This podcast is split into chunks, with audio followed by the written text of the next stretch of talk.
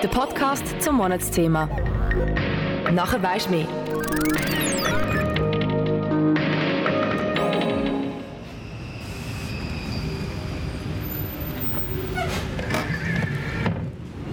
Jeden Tag pendle ich von meiner Wege zu Zürich ins Kanal K-Büro zu Aarau. Meist schaffe ich es gerade noch so aufs Tram an HB.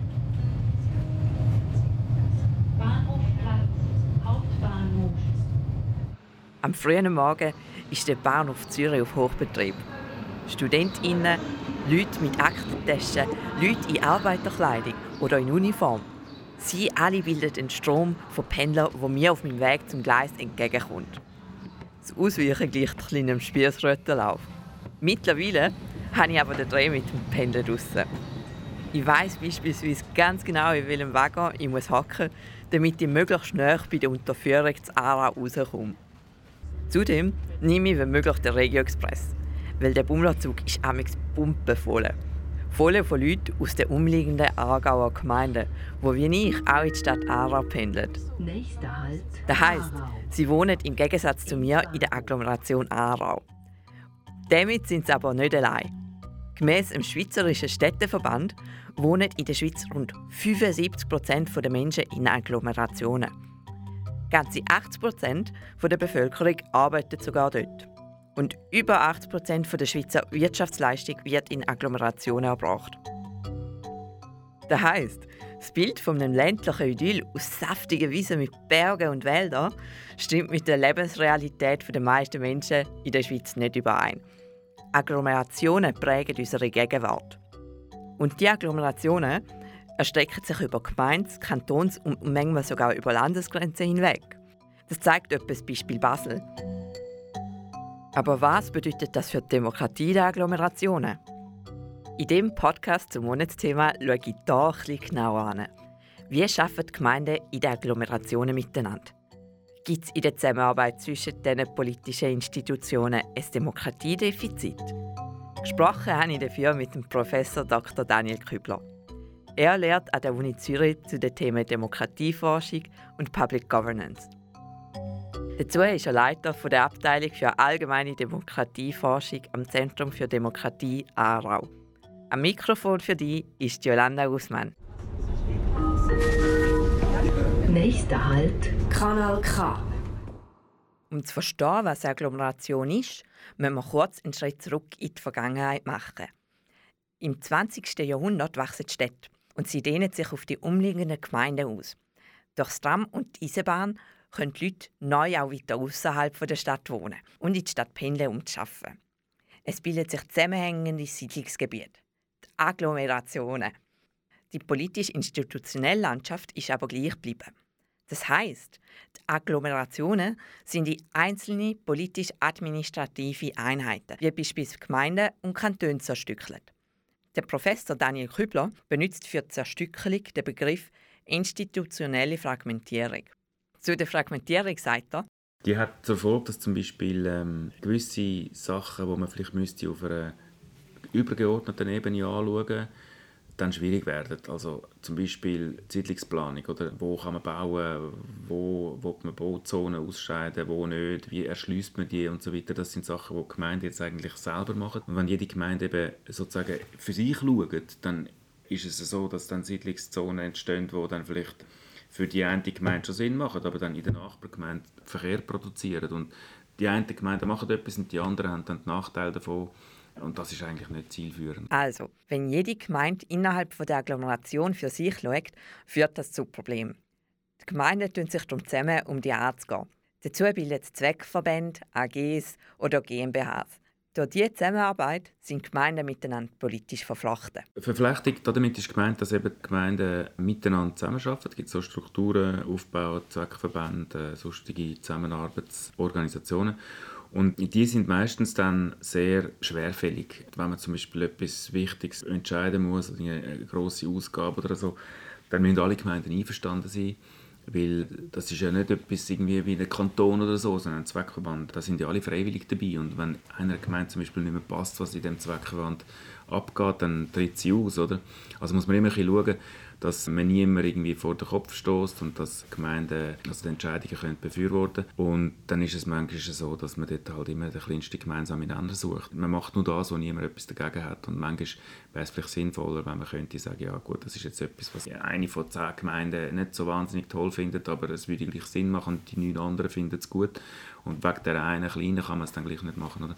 Also Mehrheitsentscheide sind nicht möglich in solchen Strukturen und das macht die dann oft sehr schwerfällig. Die Zusammenarbeit zwischen den Gemeinden sei sehr schwerfällig, sagte Daniel Kübler. Mehrheitsentscheide sind in einem Zweckverband nicht möglich, weil der Beitritt freiwillig ist. Das heißt, wenn der einen Gemeinde ein Entschluss nicht passt, kann sie mit der Beendigung der Zusammenarbeit drohen. Grosse Veränderungen kommen also nur schwer zustande. Welche Rolle haben aber die Stimmbürger in der Zusammenarbeit? Gründung von einem Zweckverband braucht sowieso das Einverständnis der Bürgerinnen und Bürger. In den meisten Gemeinden gibt es eine Volksabstimmung oder eine Gemeinsversammlung, wo man jetzt zum Beispiel dem Zweckverband Spital XY oder dem Zweckverband Abfallentsorgung oder Wasserversorgung XY beitreten oder nicht. Also am Anfang gibt es eine Entscheidung und dann gibt es äh, manchmal für also grosse Ausgaben gibt es manchmal auch Möglichkeiten für Bürgerinnen und Bürger mitzureden. Aber das ist nur bei den Zweckverbänden so. Die Gemeinden haben da ganz viele andere Strukturen, sie zusammenarbeiten. Manchmal gründen Gemeinden eine AG, also eine Aktiengesellschaft, für die Energieversorgung oder so oder, oder andere Sachen. Oder sie gründen irgendwie ein gemeinsames Unternehmen, wo vielleicht nicht eine AG ist, sondern eine GmbH oder ein Verein oder so. Und dort ist es viel weniger klar, was Bürgerinnen und Bürger dann zu sagen haben. Und meistens haben sie dann allenfalls bei der Gründung etwas zu sagen und nachher nichts mehr. Und dann ist es schon, schon so, dass dann die ganze Sache sehr eigentlich exekutivlastig wird. Also sind vor allem dann Gemeindeexekutive oder sogar eigentlich nur die Vorsteher vom jeweiligen Ressort, die mit ihren Kollegen aus den anderen Gemeinden Entscheidungen treffen. Und weder sind Parlamente der Gemeinden, wenn sie welche haben, einbezogen, noch Gemeindeversammlungen, noch Bürgerinnen und Bürger. Und, und dort gibt es ein ganz klares Demokratiedefizit. Okay. In der Zusammenarbeit zwischen den Gemeinden gibt es laut Daniel Kübler ein Demokratiedefizit. Wie viel Mitsprache Bürgerinnen und Bürger in der Zusammenarbeit zwischen den Gemeinden haben, hängt von der Form der Zusammenarbeit ab. In AGs, GmbHs und Vereinen haben Bürgerinnen und Bürger im Vergleich mit Zweckverbänden viel weniger Einfluss. Agglomerationen, die sehr fragmentiert sind, gelten als besonders defizitär. Das sind Agglomerationen, die eine sehr kleinräumige Gemeindestruktur haben und wo es sehr viele von den überkommunalen Zusammenarbeitsnetzwerken gibt, sagte Daniel Kübler. Beispiel dafür sind etwa Zürich oder Lausanne. Es stellt sich aber jetzt die Frage, sind sich Bewohner und Bewohnerinnen von der Agglomerationen bewusst, dass es ein Demokratiedefizit gibt? Nein, sagte Daniel Kübler. Die meisten wüssten gar nicht erst über die verschiedenen Zusammenarbeitsstrukturen Bescheid. Erst wenn etwas entschieden wird werden oder etwas passieren wird, wo den BewohnerInnen nicht passt, kommt die Erkenntnis. Was wir in unseren Untersuchungen gesehen haben, ist, dass trotzdem, dass die Leute sich dem eigentlich nicht bewusst sind, ist es so, dass in Agglomerationen, wo grosses Demokratiedefizit herrscht, die Leute tatsächlich auch unzufrieden sind mit dem Funktionieren von der Demokratie auf äh, Gemeindeebene. Also es ist so eine, eine, diffuse Wahrnehmung, dass Sachen noch mit anders entschieden werden als dort, wo man sich kann beeinflussen kann. Ohne dass man genau weiß, wie es im Einzelfall funktioniert. Also es hat schon einen Einfluss darauf, wie die Leute den Staat wahrnehmen. Wie könnte man denn das Demokratiedefizit beheben? Politische Rechte sind immer eigentlich an die Gemeinden gebunden. Oder? Also man kann jetzt nicht irgendwie sagen, ja, man tut jetzt äh, so einen so einen, eine AG plötzlich Initiativen und Referendum einführen, das ist sehr schwierig. Die Lösung wäre schon in Richtung Zweckverband und Demokratisierung von Zweckverband. Also, aber da sieht man, dass Gemeinden das eigentlich nicht so toll finden. Sie finden, das ist natürlich auch praktisch, wenn man nicht so viel muss mit den Bürgerinnen und Bürgern Rücksprache nehmen muss. Das äh, gibt einem mehr Handlungsspielraum. Aber wenn man das Demokratiedefizit würde beseitigen dann müsste man tatsächlich mehr eben Zweckverbände gründen, öffentlich-rechtliche Strukturen oder dann eben auch zum Beispiel Gemeinden fusionieren. Es gibt Gemeinden, die arbeiten so fest miteinander zusammen, da fragt man sich ja, äh, warum sie nicht eigentlich äh, fusionieren Ja, aber wer ist denn eigentlich verantwortlich dafür, das Demokratiedefizit in der Zusammenarbeit zwischen den Gemeinden zu beheben? Auf der Gemeindeebene gibt es natürlich die Möglichkeit, den Zweckverband zu demokratisieren. Dort liegt die Verantwortung tatsächlich bei den Kantonen. Also es gibt auch, wie gesagt, einzelne Kantone, Zürich ist einer davon, wo die Vorschriften für Zweckverbände so geändert haben, dass demokratische Mitsprache äh, besser möglich ist. Also es sind in der Vergangenheit Sachen passiert, die in die richtige Richtung gehen. Aber man kann dann Gemeinden natürlich nicht zwingen, einen Zweckverband zu gründen, statt eine AG, wenn sie das nicht wollen. Oder? Und ähm, ich denke, die Gemeinden sind dort auch selber in der Verantwortung, die demokratischen Rechte sich um die zu kümmern, dass die können wahrgenommen werden in der interkommunalen Zusammenarbeit. Um zu sehen, wie die Gemeinde die Lage in den Agglomerationen einschätzen, habe ich den Schweizerischen Gemeindeverband kontaktiert. Rund 70 Prozent von allen Schweizer Gemeinden sind Verbandsmitglieder. Der Fabio Pacozzi, Leiter Kommunikation vom Schweizerischen Gemeindeverband. Also wenn man immer alles alleine macht, ist ja klar, dass man die Entscheidungsgewalt eigentlich aufteilen. Das ist eine logische Konsequenz, die überall passiert, wenn sich zwei oder mehr zusammentun und jemand etwas nicht mehr selbst macht. Aber äh, der Begriff von Demokratiedefizit, also ich würde den jetzt relativieren, weil so Konkordate und Kooperationen sind rechtsstaatlich in Ordnung und demokratisch legitimiert. Sie spielen sich nicht im rechtsfreien Raum ab. Man kann sicher sagen, ja, aus rein basisdemokratischer Sicht ist es vielleicht nicht mehr ganz so wie früher, aber demokratiepolitisch ist, äh, sind solche Zusammenarbeitsverträge aus Sicht vom Gemeindeverband unbedenklich.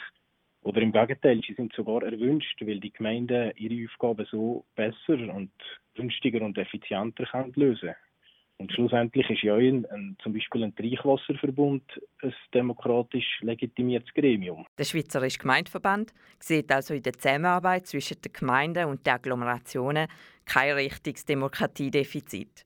Angesprochen auf die unterschiedlichen Arten der Zusammenarbeit, wie zum Beispiel AGs, Zweckverbände und GmbHs, sagt Fabio Pacozzi. Juristisch gibt es da sicher Unterschiede, aber auf das, was der Gemeindeverband hier will darauf weisen ist, das grosse Aber ist eigentlich, dass sich eine Gemeinde schlussendlich ja freiwillig dazu entschließt, so einem Zweckverbund oder einer Genossenschaft beizutreten. Der Schritt vom Beitritt ist letztendlich immer demokratisch legitimiert. Und wenn die Mehrheit der Stimmbürgerinnen oder die Stimmbürger irgendwann mal zum Schluss kommt, dass die Zusammenarbeit für die Gemeinde jetzt mehr Nachteile als Vorteile mit sich bringt, steht den Stimmbürgerinnen und Stimmbürger oder der Gemeinde jederzeit offen, die Zusammenarbeit mit den anderen Gemeinden zu sistieren oder, oder sogar zu beenden und die, die Aufgabe wieder komplett selbstständig anzugehen. Und wie steht es eigentlich um die Agglomeration im Kanton Aargau? Der Professor Daniel Kübler sagt, Baden-Wettigen und so gehört ganz klar zu, ja, und Bruck auch noch zu der Agglomeration, also zum Einzugsgebiet von der Agglomeration Zürich. Und dann im Norden eher zu Basel und im Westen dann halt zu Bern. Oder? Also Aarau ist ein bisschen auseinandergerissen, eigentlich, wenn man so will. Wird angesogen von verschiedenen Agglomerationen. Aber er hat natürlich selber auch Agglomerationen. Also im Aargau gibt es eben die Agglomeration Aarau oder Lenzburg oder äh, Bruck-Baden. Das sind natürlich auch Agglomerationen an sich und die haben dann auch die Probleme, wo wir jetzt gerade äh, alle davon geredet haben, oder das Zusammenarbeit das Problem ist. Zum Beispiel in der Agglomeration Aarau weiß man das ja auch und dort hat es ja auch vor ein paar Jahren das Projekt gegeben, Zukunftsraum Aarau, wo man eigentlich hat wollen, über Fusionen reden, also die Stadt Aarau hat wollen, und auch die umliegenden Gemeinden einzelne haben wollen mit der Stadt Aarau fusionieren und es ist ziemlich viel sogar Vorarbeiten gemacht worden und verschiedene Szenarien ausgedacht, wie das könnte passieren, aber das hat dann eigentlich ziemlich schnell ist das auf wenig Gegenliebe gestoßen in der Bevölkerung und dann hat man das wieder aufgegeben. Aber ich persönlich hätte das eigentlich eine gute Sache gefunden, weil das hätte genau die Frage von der Demokratiedefizit hätte das erlaubt anzugehen. Ich habe mich in dem Podcast vor allem auf die Zusammenarbeit zwischen den Gemeinden in den Agglomerationen konzentriert. Gemäss Daniel Kübler gibt es aber auf kantonaler Ebene ein Demokratiedefizit, wie zum Beispiel in der interkantonalen Konkordat. Um das Demokratiedefizit in den Agglomerationen zu beheben, stehen im Moment mehrere Maßnahmen zur Diskussion. Zum Beispiel wäre es eine Option, eine weitere Regierungsebene einzuführen zwischen der Gemeinde und dem Kanton. Oder wie es in Deutschland schon zum Thema Klima gemacht wird, sogenannte Agglomerations-Assemblies ins Leben zu rufen. In Zukunft wird die Frage, wie Entscheid in Agglomerationen getroffen werden sollen, nur mehr an Wichtigkeit gewinnen. Siedlungsbau, Infrastrukturprojekte wie zum Beispiel Verkehr, Wasserversorgung etc. Das alles sind schon jetzt Themen, wo die, die Politik in den Agglomerationen dominiert. Und darum ist es meiner Meinung nach umso wichtiger, dass die Leute genügend informiert sind. Informiert darüber, wie Entscheidungen zwischen den verschiedenen politischen Institutionen getroffen werden. Letzten Endes sind es ja die Einwohner und Einwohner, die mit dem Entscheid leben müssen. Das ist ein Podcast von Kanal K. Das war diese Woche mit dem Podcast zum Monatsthema. Ich würde mich sehr über das Feedback freuen. Darum schreib uns doch mal auf Instagram oder das Mail an die Ausbildungsredaktion. Die Adresse findest du auf unserer Webseite. Nächste Woche geht es weiter mit dem Podcast zum Monatsthema. Am Freitag erzählt dir der Benjamin Gysi, was für Maßnahmen es für bezahlbare Wohnräume gibt. Mein Name ist Yolanda Guzman. Das ist ein Kanal K Podcast Jederzeit zum Nachhören auf kanalk.ch oder auf deinem Podcast App.